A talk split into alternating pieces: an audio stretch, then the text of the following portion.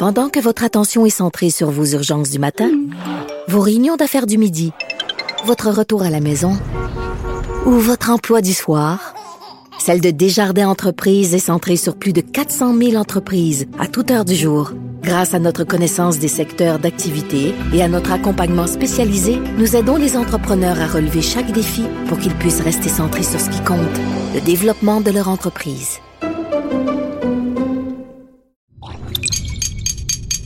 Cube Radio. Cher public, nous vous invitons à prendre place confortablement et à fermer la sonnerie de votre téléphone cellulaire. En cas d'incident, veuillez repérer les sorties de secours les plus près de vous. Bon divertissement. Un, deux, un, deux. OK, c'est bon, on peut y aller. Sophie Durocher. Elle met en scène les arts, la culture et la société pour vous offrir la meilleure représentation radio. Sophie Durocher. Tout un spectacle radiophonique. Bonjour tout le monde, j'espère que vous allez bien. Ben oui, c'est une tradition dans le temps de Noël. On met son sapin, on met des boules sur le sapin, on chante des petites chansons de Noël. Ben, je pense qu'il va y avoir une nouvelle tradition de Noël. J'espère, en tout cas, que chaque année, l'humoriste Guy Nantel va nous faire un vox pop spécial de Noël. En tout cas, il l'a fait cette année. Euh, J'espère que ça va revenir chaque année. Guy Nantel qui est au bout de la ligne. Bonjour, mon Je cher. ne m'engage en absolument rien, Sophie, dans cette tradition-là. Une fois, c'est déjà beaucoup. Ça demande beaucoup d'énergie de faire des vox pop comme ceux-là. T'es tellement paresseux. Ah non, non, écoute, c'est tellement confrontant. Un confrontant dans quel sens? Explique-moi. Ben, c'est parce que, tu sais, des fois, euh, on se dit, quand on rentre dans des sujets sociaux ou politiques ou des trucs comme ceux-là, on se dit, ben, c'est pas tout le monde qui s'informe, mais quand on sait pas c'est quoi un sapin de Noël. non, non, je, je fais des blagues, bien sûr. C'était vraiment le fun de faire ce Ouais, tu t'es bien amusé. Alors, Alors, ben tu- oui, j'aimerais s'en faire à chaque année. Ça me ferait grand plaisir. D'accord. Alors, c'est clair pour tout le monde, enfin, ou presque tout le monde, que quand tu fais des vox pop, c'est sûr que euh, l'idée à la base, c'est de pouvoir montrer à quel point t'es un gars drôle. Euh, et cet humour-là se fait parfois au, au dépens, évidemment, des gens qui répondent à tes questions. Mais c'est dans un objectif, évidemment, de faire la promotion de ta carrière, de, ton, de tes spectacles. Euh, pourquoi t'as décidé de faire un truc sur un sujet qui paraît aussi consensuel que Noël? Ben parce que c'est une période quand même plus légère dans l'année, alors je voulais rester avec quelque chose de plus euh, léger. Ça me tentait de donner des cadeaux au monde, alors de, j'étais parti avec l'idée de chercher une façon de. Au début c'était même pas un vox pop, je voulais faire quelque chose pour Ah Noël, ouais? juste pour offrir des billets au monde puis tout ça. Puis après ça je me suis dit ah ben écoute, un empêche pas l'autre, il y a moyen de combiner les deux. Mais euh, tu sais, je, je, je, sais ce que tu veux dire en disant ça que tu sais, Ouais. c'est pas euh, c'est pas tellement offensant, mais honnêtement moi je je, je vois pas ça au détriment des autres parce que c'est leur grand plaisir les gens là. Ils Oui, oui. attendent vraiment leur tour puis ils sont contents. Alors je vois ça plus comme une collaboration puis ils sont ils ont vraiment beaucoup d'autodérision puis ça leur fait vraiment plaisir autant qu'à moi de faire ça. Surtout que cette fois-ci, il y a vraiment eu euh, beaucoup de bonnes réponses que tu as gardées. Habituellement, tu en as évidemment des bonnes réponses. Tu nous en montres moins, mais dans ce cas-ci, tu en montres beaucoup. Il y a quand même des réponses qui sont surprenantes. Alors, tu te doutes bien, euh, Guy, que dans toute notre mauvaise foi légendaire, on va se concentrer là-dessus. Alors, on va écouter un petit extrait de ton Vox Pop de Noël. De quelle religion était Jésus? C'est ça le judaïsme? Il était juif. Fait? Judaïsme? Ouais. Donc, il était, il était un? Un Judas? Dans quelle ville est né Jésus? Bethléem. Écoute, t'es un as, mon ami. Mais ça, ce coin du monde-là, ça correspond à quel pays aujourd'hui? Israël? À quel point du monde on pourrait associer ça actuellement? Irak? Judaïsme? Non? En Égypte. C'est ça. C'est ça. C'est. Il y, euh, a, dans- il y a- il y a une guerre là-bas. Irak? Iran? Iran? Iran? Va falloir- Bon, alors manifestement, c'est pas tout le monde qui regarde les nouvelles, qui lit les journaux et qui écoute la radio. C'est quand même. Est-ce que ça t'a surpris qu'il y ait des gens qui ne sachent pas euh, où se trouve Bethléem et à quel, quel pays ça correspondrait aujourd'hui? Non, absolument pas. Écoute, euh, j'ai déjà posé la question dans le Vox Pop précédent en montrant la carte du Canada de, demander au monde c'était quel pays, puis il y en avait plein qui ne savaient pas c'était quoi. Alors, euh, euh, je pense que les gens, des fois, écoutent les nouvelles sans nécessairement essayer de comprendre les enjeux ou la géographie ou la géopolitique c'est malheureux parce que là, c'est sûr que c'est des enjeux qui sont vraiment importants, puis même qui euh, nous impliquent indirectement euh, chez nous ici. Puis, euh, non, je, je suis pas du tout étonné que les gens ne sachent pas ça, non. Mais quelqu'un à qui on demande si tu es un tenant, si ta, confession religieuse, c'est le judaïsme, et qu'elle répond, ben ça fait de quoi, ça fait de, vous quoi? Et elle répond un Judas. Un Judas. Je veux dire, c'est, écoute, c'est à se rouler par terre. Puis en même c'est quasiment poétique, là. Oui, à la limite, on peut dire même que c'est euh, par hasard un peu vrai aussi, parce que ah parce que le judaïsme vient de Juda, une des douze euh, tribus euh, d'Israël. Donc, elle a eu une bonne réponse malgré elle, si on veut. Ouais, mais ce que ça montre quand même, c'est qu'on a l'impression, parce qu'on se fait souvent euh, accuser au Québec de pratiquer de la catho-laïcité, c'est-à-dire que euh, on veut que le gouvernement soit laïque, mais en même temps, il y a des représentations religieuses euh, partout. il y a une croix sur le Mont-Royal. tous les noms de rues ou, ou presque s'appellent Saint ceci ou Saint cela. Mais en fait, on se rend compte que même si on est catholique euh, ou, ou qu'on est de tradition catholique, il y a plein de monde, même des gens plus âgés, qui connaissent rien de l'histoire du petit Jésus. Euh, ouais, en fait, c'est vrai que on dirait que ça a été oublié un peu avec le, temps. Ben, ça, c'est comme n'importe quoi. C'est euh, nous, moi, j'ai été la dernière génération, probablement que toi aussi, mais je sais pas si t'étais au Québec, toi, dans ton école primaire, mais nous autres, on avait vraiment l'enseignement catholique, ça s'appelait comme ça. Euh, mais après, ben, si on n'en parle plus pendant 20, 30, 40 ans, ben, c'est clair que même les personnes qui ont appris ces cours-là euh, se souviennent à peu près plus de rien. Tu sais, les rois mages, ça m'a étonné que, tu sais, que les jeunes l'auraient pas, mais je pensais que les plus vieux l'auraient toutes, mais non, c'était pas tout le monde non plus qui avait ça. Ouais, c'est ça. Moi, je me souvenais, j'avais oublié Gaspard, tu vois, dans les trois. oui, dans le Ringo. oui, c'est ça, le Ringo, c'est très drôle, c'est très drôle ça. Alors, pour répondre à ta question, je suis arrivée au Québec, j'avais j'avais 12 ans, donc euh, mon, au primaire en France, évidemment, c'est une éducation complètement laïque euh, en France. Mm-hmm. Et euh, mais par contre, mon père, qui était un fervent catholique et qui l'est encore aujourd'hui, nous forçait à prendre des cours de catéchisme. Donc, j'en ai ah gardé une une, une, aversion particulière pour euh, les petits-enfants à qui on force euh, la religion à travers de la gorge. Ça, ça, ça explique peut-être certains de mes comportements aujourd'hui par rapport à la laïcité. Ceci explique cela. Oui, c'est ça. Ceci explique cela. Mais écoute, le hasard, quand même, fait bizarrement les choses, Guy, parce que hier matin, dans ma chronique du Journal de Montréal, donc chronique que j'écris le dimanche, j'ai écrit une chronique qui s'intitulait Le Vox Pop rêvé de Guy Nantel, dans lequel je disais que euh, je rêverais que tu fasses un, un, un vox pop où tu irais dans une, une manifestation pro-palestinienne et que tu demanderais aux gens qui disent qu'en Israël il y a de l'apartheid de définir c'est quoi l'apartheid ou de mettre euh, la bande de Gaza sur une carte ou même de mettre Israël sur une carte du monde. Et là, toi, tu arrives le lendemain de ma chronique avec un vox pop réalisé sûrement il y a plusieurs semaines.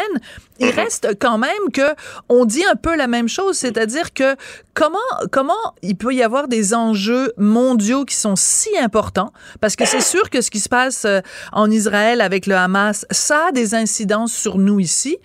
Comment on peut avoir des événements comme ça, puis avoir une population locale qui qui comprend même pas euh, c'est quoi la religion qu'il y a en Israël ou euh, qui pense qu'en Iran les gens sont juifs? C'est c'est c'est un peu inquiétant, je trouve, pour pour pour notre notre humanité, non?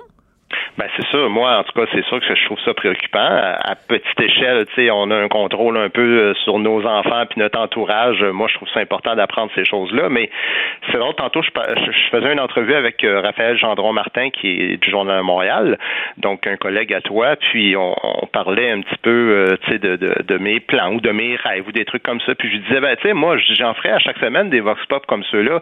Si j'avais une émission un peu comme Infoman à chaque semaine, je pourrais faire un stand-up sur l'actualité après ça, faire euh, des vox pop, mais je dis aussi avoir des conversations sérieuses sur les enjeux sociaux et politiques. Parce que souvent, les nouvelles, on a beau nous les passer en loupe pendant 24 heures sur 24, si on ne vulgarise pas puis on n'explique pas pourquoi les choses arrivent. Donc, le jeu de domino qui mène, par exemple, dans ce cas-là, à une guerre, euh, ben ça, c'est sûr que les gens ils comprennent une partie de l'information, mais pas tout. Et, je pense que dans un cas comme celui-là, c'est pas juste la géopolitique actuelle. Euh, on n'apprend plus l'histoire de l'Antiquité dans les écoles maintenant. Ben évidemment, il faut partir de très loin là, pour comprendre l'enjeu actuel euh, qui se passe dans ce pays-là. Alors, c'est toutes sortes de petits détails comme ceux-là que que, que ce, ce, genre d'émission-là pourrait, euh, pourrait euh, peut-être réparer en partie, oui. Oui, mais tu vois, tu parles de ça et me vient une image en tête et tu vas sûrement être d'accord. Je revois René Lévesque devant un tableau noir, mhm. simplement avec une craie, puis qu'il aurait fait une carte euh, de, de, de, la région, puis là, il aurait dit, ben, l'Égypte est ici, puis là, il y a la Jordanie, puis là, il y a le la Syrie, puis là, il y a le Liban. Puis lui, en plus, qui avait comme journaliste couvert euh, l'ouverture des camps de concentration. Hein, il a fait ça, René Lévesque. Il aurait pu expliquer euh, qu'il y a 6 millions de Juifs qui sont morts pendant la Deuxième Guerre mondiale. Écoute, il y a des jeunes aujourd'hui, Guy, ça me tue, des jeunes aujourd'hui qui ne savent même pas c'est quoi l'Holocauste. Mhm. Ils savent ben pas non, bien sûr. mais comme je te dis, c'est-à-dire, même, même juste de comprendre que les, les, trois grandes religions euh, monothéistes, donc partent d'Abraham et que finalement, bon, Abraham a eu deux fils, euh, Isaac et Ismaël. Ismaël, finalement, bon, son descendant euh, Mahomet, Isaac, ensuite, ça a donné le, judaïsme, et là, le judaïsme, du judaïsme est né le christianisme. Juste de, de faire un dessin et que les gens comprennent cette base-là, ben, on, comprend beaucoup plus de choses par rapport à ces enjeux-là. Mais, mais si on fait juste apprendre qu'il y a des musulmans, il y a des juifs, il y a des catholiques, puis le monde se, se tape sa tête, je trouve qu'on n'apprend rien. On, apprend juste la nouvelle, le côté sensationnel de la nouvelle, mais on comprend pas le monde dans lequel on vit. Puis c'est ça, moi, que, je trouve vraiment important dans, dans ça. Ouais. Puis euh, il y, a, tout un côté aussi où, euh, parce que j'ai déjà écrit là-dessus, puis les gens m'écrivent en me disant, après la chronique de lundi, il y a des gens qui m'écrivaient en me disant, ouais, mais là, à ce moment-là, on n'est pas obligé de, connaître tous les tenants et aboutissants de n'importe quelle nouvelle qu'on lit. Je disais tout à fait, vous avez tout à fait raison, monsieur, tout à fait raison, madame. C'est juste que si quelqu'un euh, défile dans la rue en criant euh, euh, Palestine libre du fleuve à la mer, on demande quand même qu'il sache de quel fleuve, de quelle mer et pourquoi ils veulent voir éradiquer le peuple juif qui, lui, vit sur un territoire qui s'étend du fleuve Jourdain à la mer Méditerranée. Autrement dit, tu peux pas te prononcer sur une situation si tu la connais pas. C'est ça qui, moi, m'énerve oui, mais comme je te dis, euh, autant au niveau de l'histoire, de l'économie, de la géographie, de il y, a, tellement de choses à savoir. Euh, puis pas, euh, c'est pas des trucs intellectuels. T'es pas obligé d'apprendre des noms par cœur. C'est juste de comprendre le sens des événements.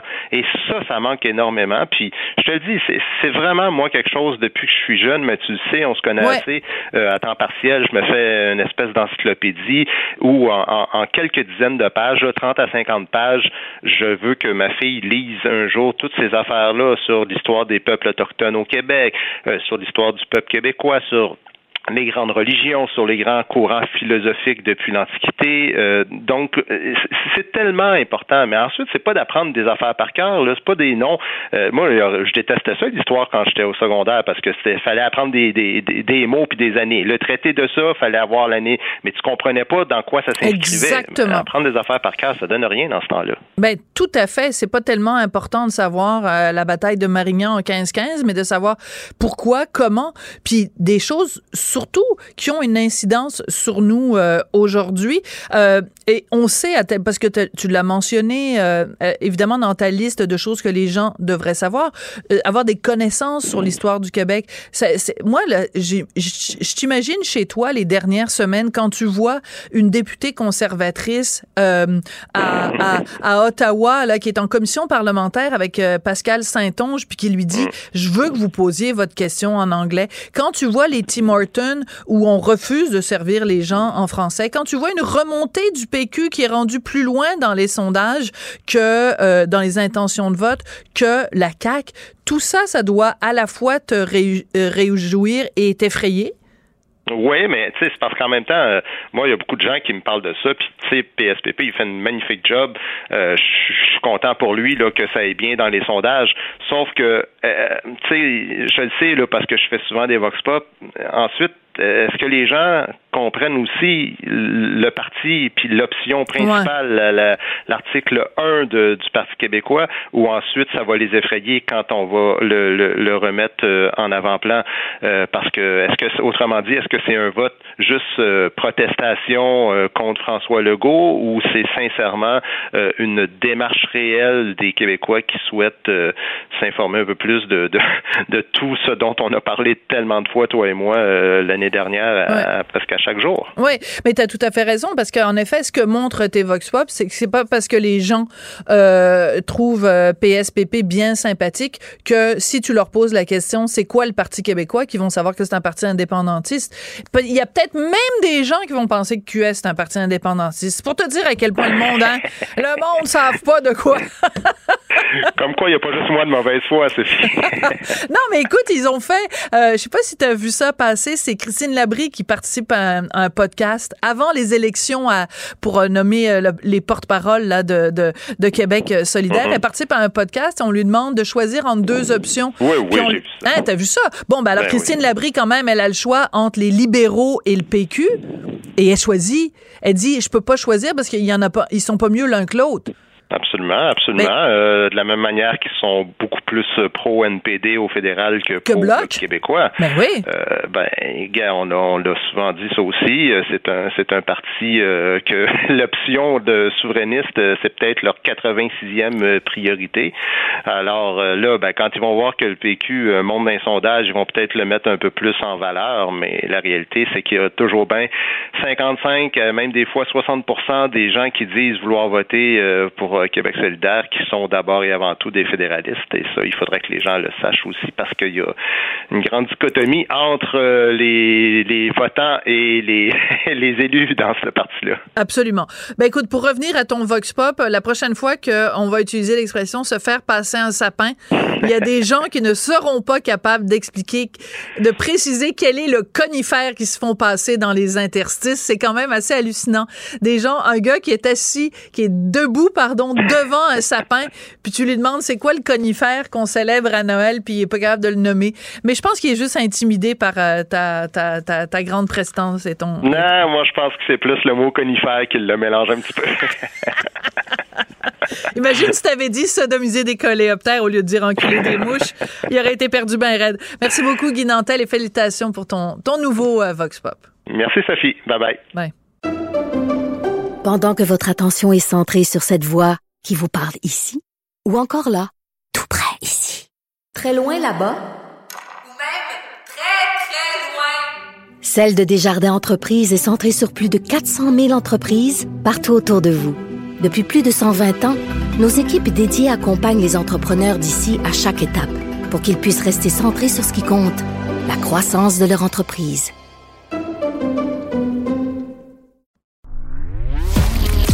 Culture et société. Bon, deux humoristes dans la même émission, là, je pense que c'est. On devrait avoir des quotas. C'est soit Guy Nantel, soit Jean-François Barry, mais là, deux humoristes.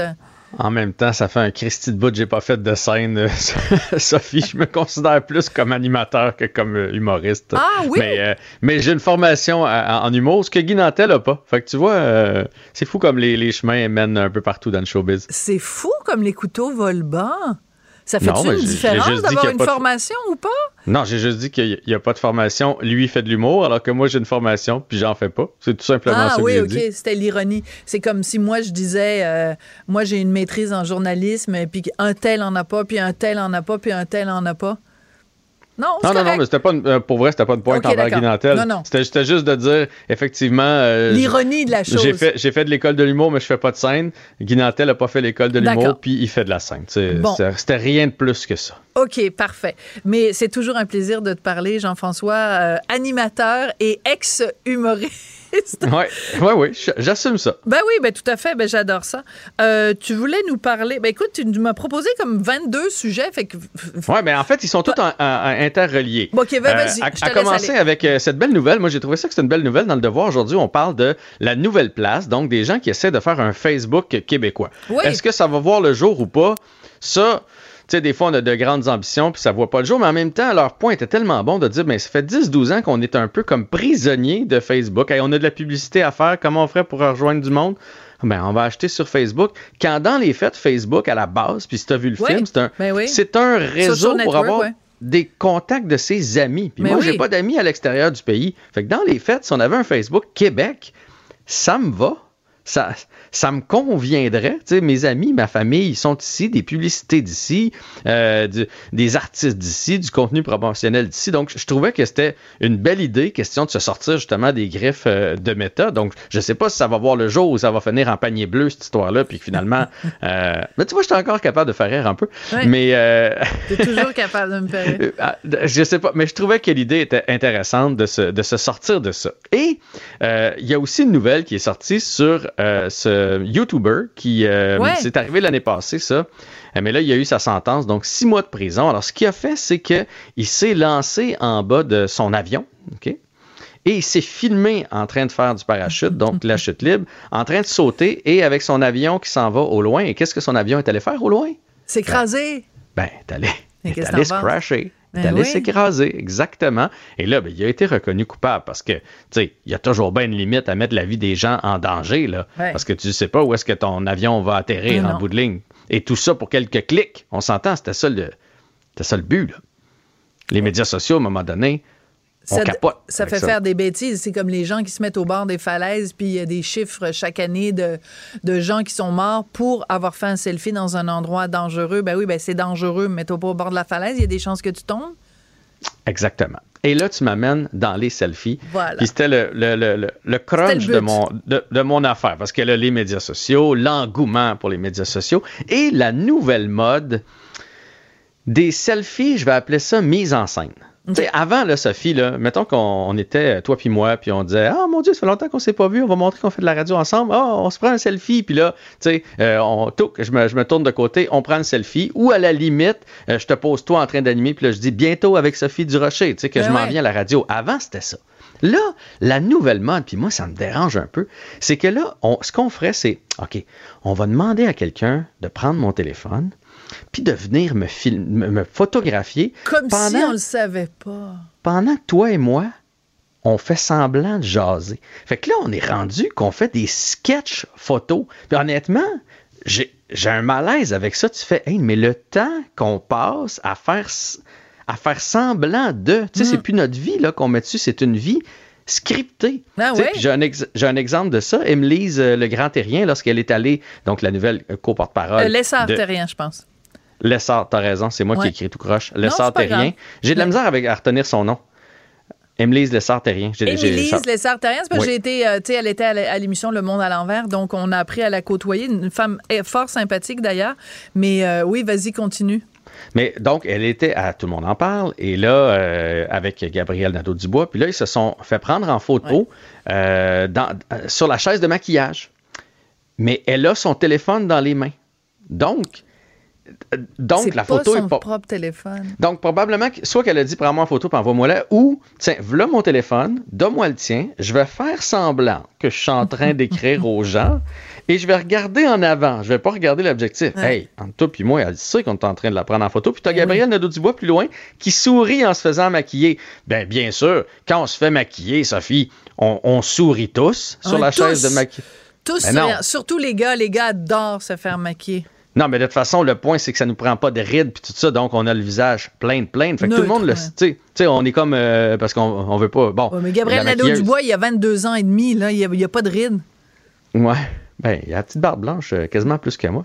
Non, il n'y a tout pas 22 ans. C'est une blague. Tout ça, pour, Ouais. tout ça pour dire que c'est un, c'est un sketch. Oui, c'est de la fake news. C'est de, de la fausse authenticité. C'est quand même, faut le faire. Parce qu'ils veulent nous montrer qu'ils sont comme tout le monde. Ils, sont, ils veulent nous montrer les coulisses, la vérité, le naturel. Mais c'est Ouais, mais un c'est pas- c'est naturel, tout sauf pas naturel. Ben oui, c'est ça, c'est de la fausse authenticité. C'est ça qui me fait capoter. Puis ce serait les premiers à Surtout dire non, il faut se montrer comme on est. Mais pas juste venant d'eux. Moi, j'ai vu plein, surtout là, avec la pandémie, et pas la pandémie, avec le- le- les, les grèves. Il y a Ouais. plusieurs euh, parents qui sont allés au, au travail avec leurs enfants. J'ai vu plein d'animateurs de radio, entre autres. au- Puis là, avant, ce qu'on aurait fait, c'est, mettons, je l'aurais fait, là, moi, mon gars devant le micro de la station où je travaille pour montrer qu'il est avec moi, ou les deux ensemble, tu sais, qu'une petite face coquine. Non, là, c'est pas ça. Là, on voit, mettons, le père avec l'enfant assis à la table et quelqu'un qui les pose. Donc ça, ça veut dire que la personne, l'animateur, en fait, il est allé chercher quelqu'un dans un autre bureau, puis il a fait prends une belle scène de moi comme si j'étais en train de passer du temps avec mon fils, en train de faire de la radio. OK. Puis moi, je te ça me fait dis, là, capoter. moi, Ça me fait capoter. je dis peut-être. Tu sais à quel point j'aime faire l'avocat du diable. Je me dis que peut-être que tu es trop cynique. Voici la possibilité que j'envisage. Le gars, il est en train, en effet, de faire la radio. Son enfant est là parce qu'il y a la grève, euh, etc. Et là, il y a quelqu'un en régie qui dit Ah, c'est tellement mignon qui prend une, une photo. C'est pas mise en scène, c'est pas, c'est très authentique, c'est naturel. Quelqu'un en régie est attendri par la scène. Ouais. Il se dit mon Dieu que c'est beau de voir ça. Prends une photo. L'émission est terminée, il va voir l'animateur en question puis il lui dit Hey, Jean-François, regarde la photo. belle photo. Puis, oh, me l'enverrais-tu? Je vais la mettre sur mes médias sociaux parce que c'est vrai, c'est une super de belle photo. Merci. Oui. Voilà. Ça- quand, ça, on ça pense, peut. quand on pense bienveillance, bonne foi, euh, ouverture, authenticité, c'est du rocher. C'est le nom qui vous vient à Voilà. l'esprit. Je viens d'en faire la preuve encore une fois. Face à ton cynisme, étant, ah, je trouve ça épouvantable à quel point tu es cynique, Jean-François Barry. Alors que Je moi, crois que ça regarde, se peut. le bon oui, je, je vois, je bien euh, le, le, Ouais. le bon cop que tu veux prendre, Ouais. alors que moi, je suis le bad cop. Mais, je pense que ça peut arriver une fois sur 100. mais là, il y avait beaucoup trop de, de Ouais, photos. Puis de toute façon, il y a certains studios où moi, j'ai travaillé, puis je sais qu'il n'y a pas de metteur en ondes. Donc, il n'y a pas personne d'autre que dans ce studio-là que la, ben, la personne se met en ondes elle-même. Ah, ben, ben ce monde-là ne travaille pas à Radio-Canada parce que tu- quand tu travailles à Radio-Canada, ils sont 15 en non. régie. Non, mais je te dirais, euh, tu sais, dans les radios commerciales, présentement, il y a de moins en moins d'animateurs qui ont le luxe d'avoir des metteurs en ondes parce Ah, qu'il y a des ouais. coupures dans les euh, Ouais. médias. Je sais pas si tu étais au, au courant non, de ça. Non, mais c'est important qu'on en parle parce qu'en effet, à Radio-Canada, moi, ça m'a toujours frappé. mais J'ai travaillé là quand même pendant plusieurs années. À quel point il y a énormément de monde en régie. Et quand je suis arrivée au privé, de voir la différence. Mais là, j'avais, c'était la première fois que j'entends parler qu'il n'y a même pas de metteur en ondes. Ben, je te dirais, la majorité des stations commerciales, là, quand tu entends de la musique, euh, il y a- tu vas te mettre en onde toi-même là, dans 90% des cas. Ouais. Mais de toute façon, que ce soit Ouais. à, la, à la radio ou ailleurs, le principe, c'est c'est plus le selfie, c'est c'est le, le selfie en scène. Donc, Ah oui. donner le téléphone à quelqu'un d'autre, faire semblant qu'on ne regarde pas l'objectif et qu'on est dans la vie de tous les jours. Attends, je vais essayer de le Et faire là, pendant qu'on se OK, parle. Je vais faire une prends-en trois, prends-en trois, quatre. OK, oui, parfait. C'est-tu bon? OK, parfait. Alors, donne-moi mon téléphone. OK, mon grand va jouer dans, va jouer dans la chambre à côté. Je vais Papa, faire ça maman. ici comme ça. Je vais la faire pendant qu'on se parle. Non, mais ça, c'est un selfie. Ça, c'est correct. Non, parce que je, moi, je, je suis même pas là. Je fais juste en train de euh, prendre l'écran. Puis on voit justement mes collègues à la régie. Euh, puis je vais mettre ça sur les médias sociaux. Puis je vais t'envoyer ça comme si ça avait été fait de façon euh, spontanée. Natural. Ouais, c'est na- nous, on est natural. On fait pas dans le fake news. Fait que je me dis, mais moi, là, je me dis, les gens, ils prennent une minute, deux minutes, cinq minutes, dix minutes pour penser à leur concept de Ouais. comment je vais mettre. Bon, c'est probablement qui est à- moi qui est arriéré, là, parce que moi, des fois, ma fille, a fait pas ton post, il était bien trop simple. Ah. Tu sais, tu t'es- t'as juste mis devant le coucher de soleil, puis t'as marqué beau coucher de soleil. Faut Ouais. que tu mettes une petite chanson, il faut que tu mettes. Bon, Mais nos enfants sont toujours là pour nous ramener au fait qu'on est ridicule. Ils sont toujours là pour nous ramener nos vieillit. défauts et qu'on vieillit et qu'on n'est Ouais. pas dans le coup et qu'on est dépassé. Tout ça, c'est nos enfants. Quand tu penses que tes enfants, ont- mais ben, ils sont là pour te le rappeler, c'est absolument formidable. Merci t'as beaucoup, bien raison. Jean-François Barry. Mais euh, bravo pour ton personnage aujourd'hui. Ah oui, c'est ça, j'ai j'ai Ah, joué, la- j'ai joué la fille gentille. Demain, on revient à nos personnages de base. Ah! à demain. Salut.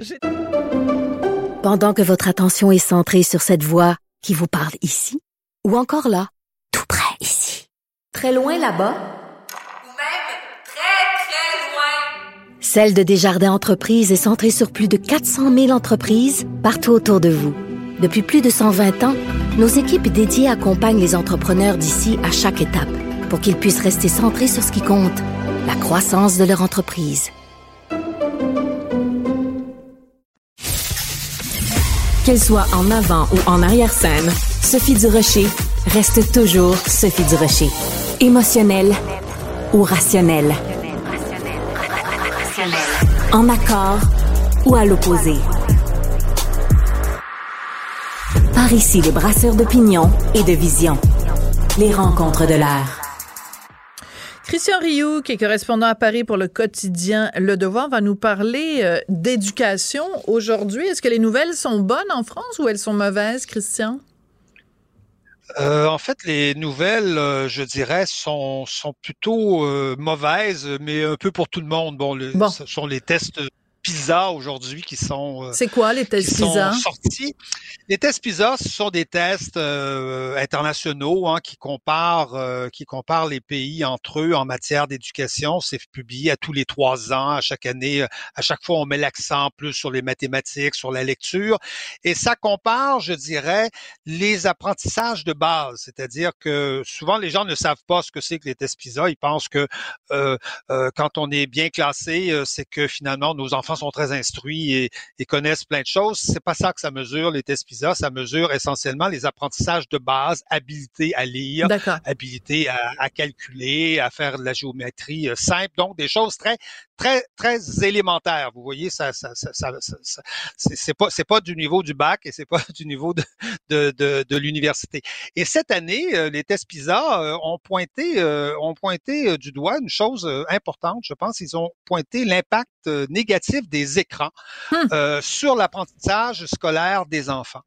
Et ça, je trouve que c'est très important, enfin, que les tests PISA fassent, fassent ça, parce que euh, les, les, tests nous disent, euh, bon, ce que, ce que disent les tests, c'est qu'au-delà d'une heure par jour d'ordinateur, euh, euh, ce, ce, qui se passe après joue au détriment de l'enfant et on, et, on, et on constate une baisse dans les résultats euh, scolaires des enfants. Vous savez, une heure par jour, c'est pas très, c'est pas, c'est pas très long.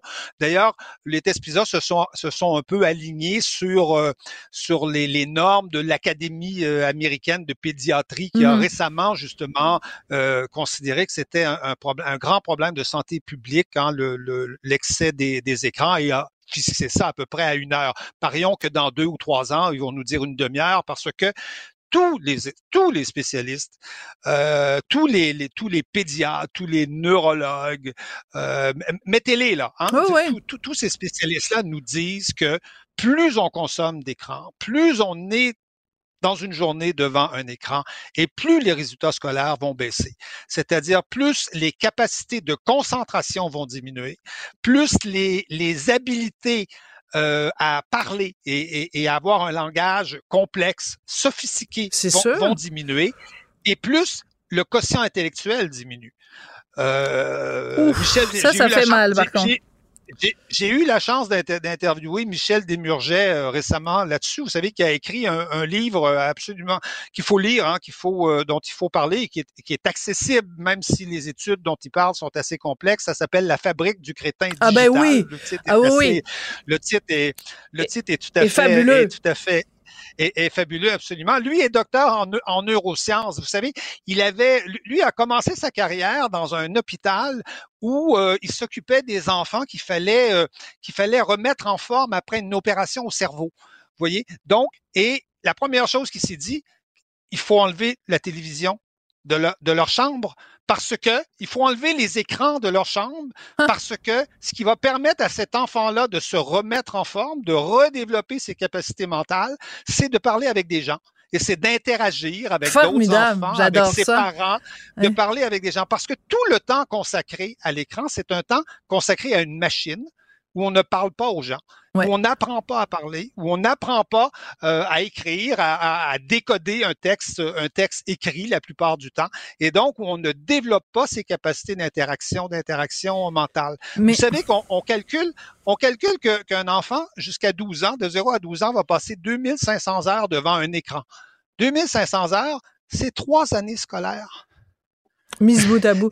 Mais mesurez ça là, c'est fabuleux et c'est trois années scolaires qui sont passées devant une machine et non pas avec des gens. avec des gens. Et c'est quand même fou parce que euh, on se dit, ben vous et moi, on a à peu près le même âge, euh, Christian, et donc euh, l'idée de passer du temps, mettons quand on était petit, c'était la télé. Nos parents nous disaient, bon, passe pas trop de temps devant la télé, mais le le l'implication, la façon dont on est absorbé par un écran qui est une télévision n'est pas la même absorption quand on est avec un cellulaire ou avec euh, avec une tablette. Et moi, euh, je, ben, je l'ai raconté à plusieurs reprises, je vais le raconter encore une fois. Euh, quand je vais dans un dans, dans le sud, en République dominicaine, et que c'est la, à Noël, puis que c'est le seul moment où des familles sont ensemble parce que pendant le reste de l'année, chacun est, vac à ses occupations, et que tu as des gens qui mangent à une petite table au bord de la piscine et tu te dis, ben, c'est le seul moment de l'année où vous pouvez vous parler et ils sont là tous les quatre avec un cellulaire. Tu te dis, mais elle est où leur interaction? Quand est-ce que ces gens-là se disent comment ça s'est passé ta journée? Est-ce que ça va bien avec ta blonde? Au travail? Es-tu heureux, papa? Euh, hey, t'as vu la situation, ce qui se passe au Proche-Orient? Ou t'as vu ce qui se passe à Ottawa? Mais ces gens-là ne se parlent pas. Ne se parlent pas. Mais quel monde on vit? Oui, vous, vous, avez, vous avez tout, à fait raison et je pense que les premiers perdants de, cette, de ce type de société, de ce type de rapport euh, humain, enfin, ou inhumain, il faudrait peut-être plutôt les qualifier comme ça, les premiers perdants, évidemment, ce sont, ce sont les enfants. Mm. Euh, ce, sont, ce sont les enfants parce que eux entrent dans une société où ils, seront, ils ne seront plus en contact avec, avec, avec des humains. Euh, un, un, exemple, un enfant apprend ses leçons. Un, enfant apprend ses leçons le soir. Hein, il fait et euh, après, après ça, il dit bon, ben pour, pour, pour avoir bien appris tes leçons, tu, euh, tu vas aller jouer sur un jeu vidéo, une heure, une demi-heure euh, sur un jeu vidéo. Vous savez qu'il va oublier 50% de sa leçon en jouant sur le jeu vidéo? Il, il oublie 50 ah. alors que s'il jouait normalement avec des amis, il en oublierait 18% C'est normal qu'il en oublie. Bon, mais il en oublie 50% s'il joue un jeu, sur, un, sur un jeu vidéo, tant son esprit se, se, se, se disperse et se, et se, et se déconcentre. Hmm. Vous voyez que c'est une machine, c'est une machine, machine à, fabriquer des crétins, à détruire la, la concentration. Et je, je, le dis, je le répète, c'est une question, de, je pense, de santé publique. Certains pays euh, commencent à le comprendre. La Chine, par exemple, la Chine, euh, étrangement, a pris des a pris des mesures pour essayer de diminuer le temps le temps d'écran chez les jeunes. Euh, la Suède a, a décidé, qui avait été parmi les premières à intégrer les écrans à l'école, a décidé de, de bannir les écrans de l'école et de, de restaurer des, des manuels Hmm. un manuel par matière, un manuel par matière par enfant euh, à l'école. C'est ce qu'on dit aujourd'hui en, Suède. Et, la France, la France pense à, à, à, à annoncer des mesures d'ici euh, d'ici d'ici Noël. Voilà. Alors on, on, rend, on part tous de cette discussion avec l'envie d'aller à la bibliothèque ou à la librairie pour acheter La Fabrique euh, du crétin digital, un livre dont j'avais beaucoup entendu parler, mais là vraiment vous me donnez envie de le lire et euh, ben, de se questionner aussi sur notre propre temps d'antenne et celui de nos enfants. Merci beaucoup Christian Rioux. Absolument, c'est moi qui vous remercie. Merci. À bientôt. Pendant que votre attention est centrée sur cette voix qui vous parle ici, ou encore là, tout près ici, très loin là-bas, ou même très, très loin, Celle de Desjardins Entreprises est centrée sur plus de 400 000 entreprises partout autour de vous. Depuis plus de 120 ans, nos équipes dédiées accompagnent les entrepreneurs d'ici à chaque étape pour qu'ils puissent rester centrés sur ce qui compte, la croissance de leur entreprise.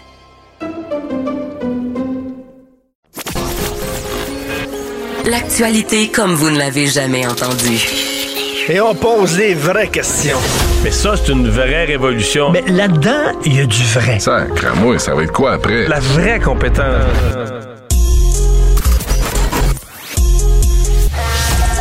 La radio web qui vous suit partout. Une radio qui fait fi des conventions. Une radio pas comme les autres. Une autre façon d'écouter la radio. Écoutez la différence. Savoir et comprendre. Cube Radio.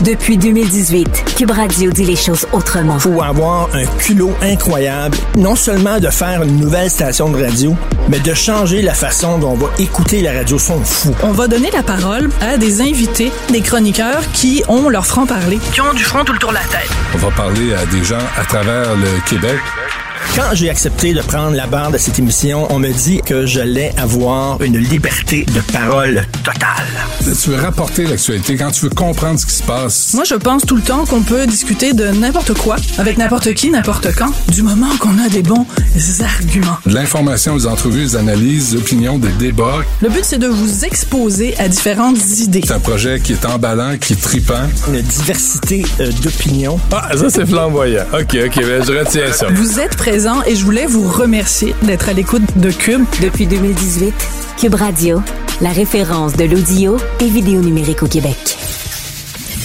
Qu'elle soit en avant ou en arrière-scène, Sophie Durocher reste toujours Sophie Durocher.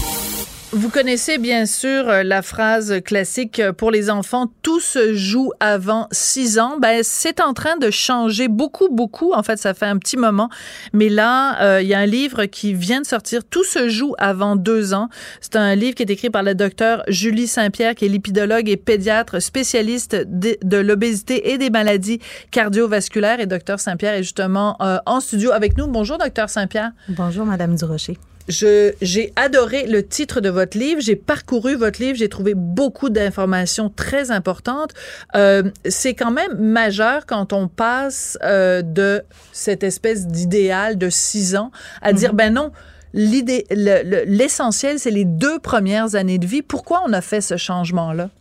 En fait, euh, la science a tellement progressé dans Oui. les 20 dernières années qu'on euh, bon, on parle d'un best-seller qui, qui, qui a accompagné nos mères et nos grands-mères, Madame Oui. Durocher, pour notre éducation. Donc, euh, la science a tout simplement progressé suffisamment pour qu'aujourd'hui, non seulement nous, ici au Québec, on commence à aborder ce sujet-là, mais même aller jusqu'à des commissions hein, Hmm. en France, nul autre que Boris Cyrulnik Oui. en a parlé avec euh, le président Macron et a émis ses recommandations. Donc, la science a tout simplement apporté des réponses à laquelle on n'avait pas et qui euh, démarrent dès le début de la grossesse de la mère et se poursuivent euh, des changements, des marquages de l'ADN qui se font jusqu'à la deuxième année de vie. Alors, ce que j'ai compris, pour résumer, c'est que dans ces deux premières années de vie, donc ces 1000 premiers jours, euh, il y a des choses, c'est un petit peu comme une, euh, une switch.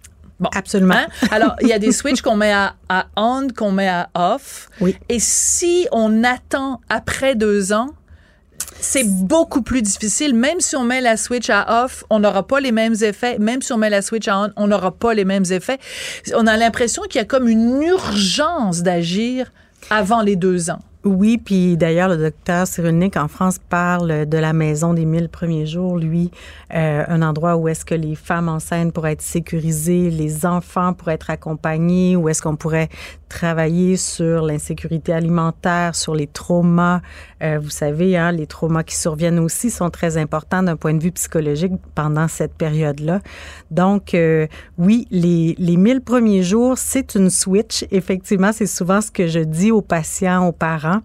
Euh, donc, euh, et c'est pas impossible par la suite d'intervenir, mais c'est plus difficile parce que, bon, il y a, y a d'autres périodes qui sont importantes, entre autres l'adolescence, où est-ce que, bon, il y, y aura davantage de, de phénomènes qui vont se cristalliser, puis par la suite être plus difficiles à changer. Alors, on le sait, vous êtes euh, venu, on vous a interviewé souvent euh, à Cube au sujet de l'obésité. C'est vraiment votre domaine de prédilection.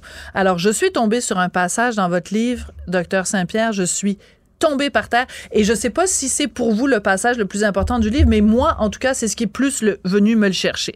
Vous parlez de l'allaitement versus le lait maternisé, je vois que vous êtes content donc je pense que j'ai touché la bonne corde. Vous dites à un moment donné que dans les recommandations du lait maternisé, on dit qu'on doit donner tant de, de millilitres de lait aux enfants. Mais vous dites la chose suivante. Si on tient compte uniquement de la capacité de l'estomac d'un nouveau-né à terme, ça veut dire que les fabricants conseillent en quantité 6 à 8 fois la capacité de l'estomac du bébé dans la première journée de sa vie. Donc, quelqu'un qui donnerait du lait maternisé en suivant à la lettre les indications du fabricant surnourrit son enfant et vous dites plus loin que ça a une incidence sur l'obésité des enfants. C'est un problème majeur, docteur Saint-Pierre. Oui, puis je pense que c'est la première fois qu'on ose le dire publiquement.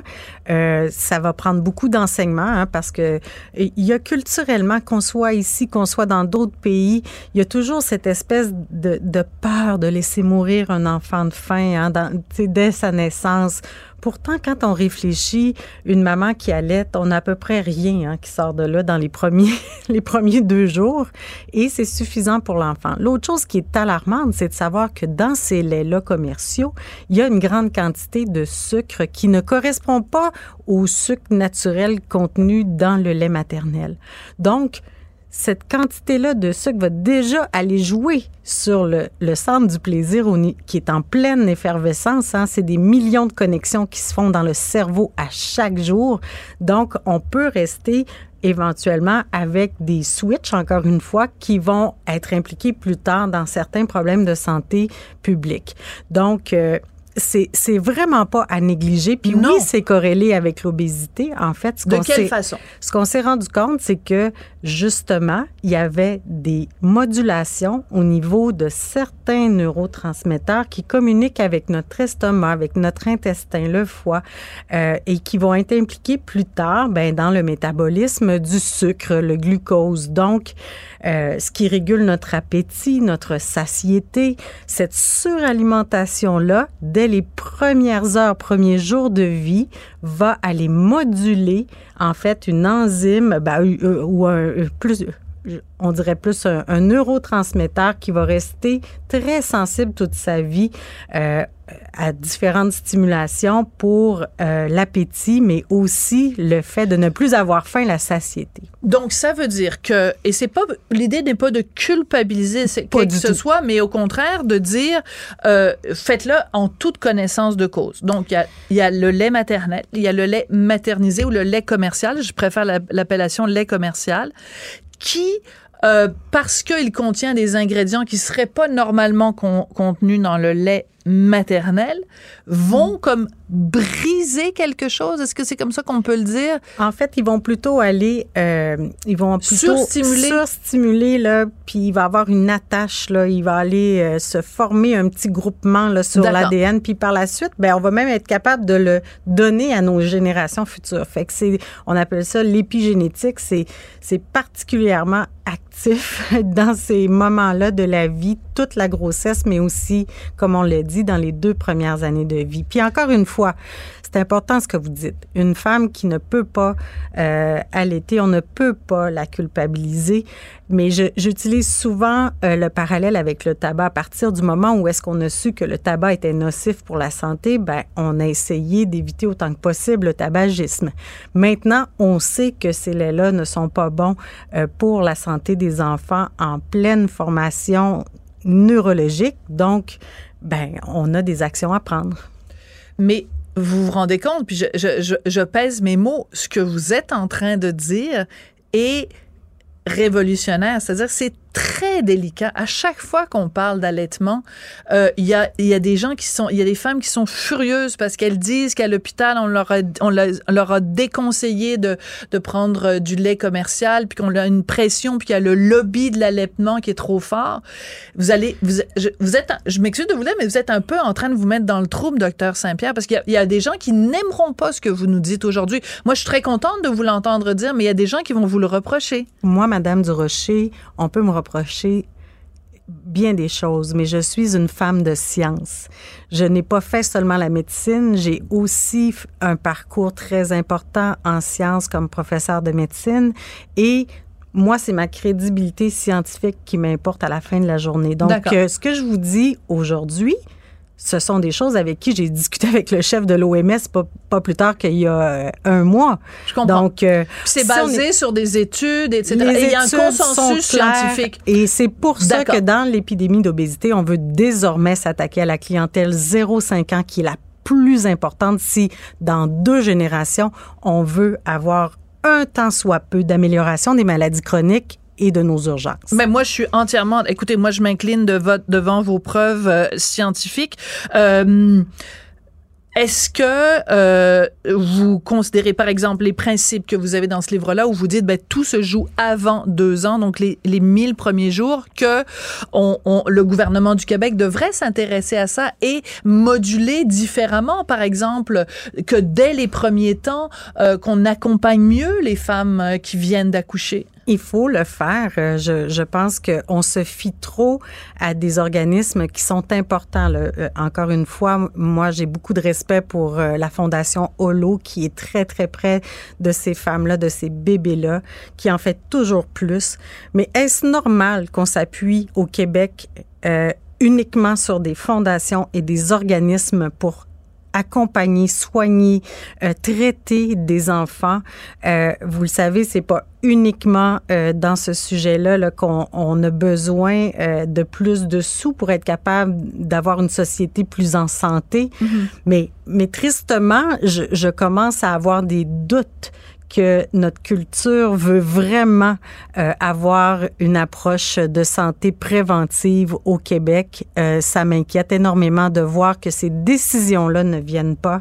Euh, pourtant, les recommandations de l'OMS sont très, très claires. Oui, puis vous en parlez dans votre livre aussi à quel point, pendant la pandémie, on a la prévention a beaucoup pris le bord. Ben là, on n'est plus en pandémie, il serait temps que ça revienne. Vraiment, euh, une lecture extrêmement importante. Votre livre, donc, euh, s'intitule, attendez, parce que là, je l'ai noté, puis euh, les, les, premiers jours de la vie, non, c'est pas ça. C'est quoi le titre de votre en livre? En fait, c'est Tout se joue avant Tout deux ans. Tout se joue avant deux et, ans, voilà. 100 des profits, hein, le 22,95 ouais. s'en va directement pour des paniers de Noël. Donc, c'est sur notre site maison de santé prévention.com. Euh, même l'éditeur a donné les droits ah, pour les familles fabuleux, c'est très important. Docteur Saint-Pierre, docteur Julie Saint-Pierre, euh, merci beaucoup euh, d'être venu nous parler aujourd'hui. Puis j'ai hâte de voir le retentissement de ce que vous nous avez dit aujourd'hui. Merci, merci beaucoup. Merci, à vous. Merci. Pendant que votre attention est centrée sur cette voix qui vous parle ici, ou encore là, tout près ici, très loin là-bas, Celle de Desjardins Entreprises est centrée sur plus de 400 000 entreprises partout autour de vous. Depuis plus de 120 ans, nos équipes dédiées accompagnent les entrepreneurs d'ici à chaque étape pour qu'ils puissent rester centrés sur ce qui compte, la croissance de leur entreprise.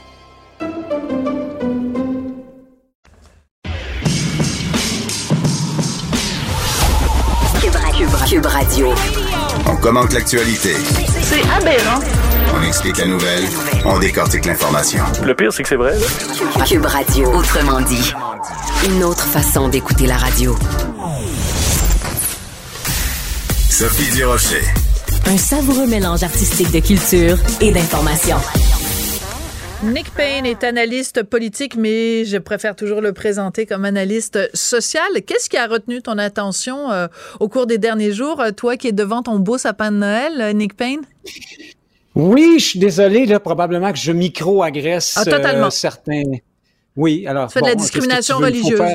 Honte à toi. J'avais pas réfléchi. Mon ami le sapin est là. Bon, écoute, ouais. En tout cas. au moins je l'ai éteint, euh, histoire de pas être plus étincelant qu'il ne le faut. Oui. Alors, qu'est-ce qui t'a frappé? Mon oui. attention, c'est la. Comme ça, une des choses qui ont retenu mon attention, c'est la, la déclaration de la patronne de Télé-Québec oui. hein, qui a dit et là, je paraphrase, elle a dit, c'est Mme Collin, elle oui, a dit Collin. que euh, au rythme où vont les choses, euh, en regard des, des, statistiques actuelles, notamment des habitudes d'écoute, là, euh, puis de consommation de contenu culturel québécois par les jeunes, mais dans dix ans, il n'y aura plus personne pour consommer des produits culturels québécois. C'est quand même hallucinant comme déclaration. Mais elle a pas tort si on se base sur des chiffres. Si, en effet, parce que Télé-Québec, c'est toujours la télé culturelle et la télé aussi pour les enfants. Euh, mais s'il y a plus d'enfants pour la regarder, s'ils sont tous sur du contenu anglais sur Netflix, ben, elle a parfaitement raison dans ses prévisions, non? Ben absolument, c'est ce qu'elle nous dit, puis je la crois, euh, et d'autant plus qu'on peut la, d'autant plus la croire que c'est la patronne de Télé-Québec. Hein, c'est quand même désormais un des vecteurs oui. d'une culture euh, qui, qui, qui cherche à, en fait, on va, on va dire woke pour faire simple. Euh, donc, euh, chez les woke, d'habitude, on s'inquiète pas trop là, des questions d'identité puis de nation. Ah, c'est à ça que ça touche. Là. Ça, Mm. S'il n'y a plus personne pour consommer de la culture québécoise dans dix ans, mais c'est hallucinant. Imagines-tu un discours pareil en France, aux États-Unis, en Espagne? Ah, dans dix ans, il n'y aura plus personne qui va écouter euh, les émissions espagnoles. Tu sais, en Espagne, c'est à tomber en bas de sa chaise. Puis on écoute ça tranquillement, comme si euh, ça allait de soi. Mais c'est ça qui est surprenant, c'est que moi, j'ai vu la même entrevue que toi, j'ai vu le même texte que toi, puis je me disais, mon Dieu, mais c'est énorme. Comment ça se fait qu'elle euh, essaie de tirer la sonnette d'alarme et qu'il y a si peu de gens qui réagissent? Mais, mais c'est pas Il y a plein de choses qu'on peut mettre en lien aussi avec ça. Tu ben, parlais d'assimilation, entre autres, liées à ça. Oui, c'est ça. Euh, tous les indicateurs sont au rouge. Au Québec, cependant, on est habitué de minimiser euh, de, ne pas voir, en fait, de ne pas vouloir voir tous les indicateurs de notre situation de minorisée en déclin. On préfère toujours euh, oui, c'est ça, minimiser, diminuer, dire oui, mais c'est pas si mal parce qu'en même temps, d'un autre côté, il y a ceci euh, ou cela. Euh, l'intellectuel Robert Laplante appelle ça minimiser les pertes. Hein? alors, ce qu'on voit, c'est Bon, alors là, ici, on parle des habitudes de consommation culturelle. On peut parler du franglais chez les jeunes, qui est, mm. qui est un, vraiment une mode actuellement euh, ravageuse. Là, c'est partout et c'est beaucoup. Les jeunes et les de moins en moins jeunes aussi. Mm. Euh, on, est par ailleurs analphabète en grande partie au Québec. On écrit très mal notre langue, on la parle très mal aussi. On fait jamais le lien entre tous ces éléments-là. Euh, on, on, préfère faire comme si ça n'arrivait pas. Or, mm. il y a y a un mot pour ça c'est l'assimilation, mmh. c'est ça qui se produit, c'est à ça qu'on assiste, mais ce n'est pas une grosse explosion spectaculaire. Hein? C'est comme un accident de char au ralenti. Ça se passe ah, tranquillement. La grenouille est dans l'eau là qu'on amène jusqu'au point d'ébullition. Puis euh, on a de la difficulté à, à prendre acte de ça. Moi, c'est ça qui me saisit dans cette nouvelle-là cette semaine. Alors, je note, euh, pour résumer, Selon Nick Payne, l'assimilation des Québécois est un accident de char au ralenti. Mais, mais l'image est très forte et on connaît évidemment l'image de la grenouille, mais on a l'impression que euh, ceux-là même qui sont le plus touchés par cette assimilation, donc c'est-à-dire les jeunes, mettons les moins de 30 ans, euh, parce que c'est sur leurs épaules à eux que euh, repose le Québec de demain, que c'est justement les moins concernés, les moins inquiets, alors que c'est eux qui devraient être le plus inquiets, puisque ce sont leurs enfants à eux et leurs petits-enfants qui sont concernés.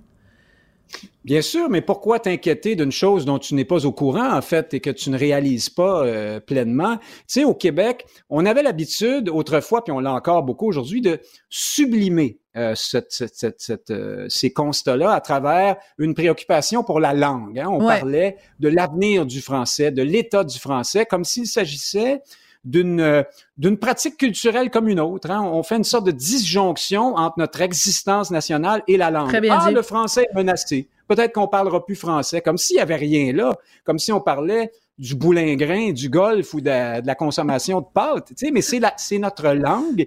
Et les Québécois n'ont pas un autre élément de culture fort auquel se rattacher. Il y a des peuples qui ont survécu sans, en perdant leur langue par bout mais ils avaient, par exemple, une pratique religieuse très, très forte. Ou Alors que nous, on a euh, que ça. un élément ethnique. Hein? Ils, se, ils se reproduisaient entre eux. Ils avaient une préoccupation ethnique. Ici, c'est c'est loin, loin, loin de même ces choses-là. Alors, so that's all the time we have. I'm so sorry, Nick Payne. Uh, I have to tell you that the, the, interview is over. So thank you very much for talking that language. What is it you're talking?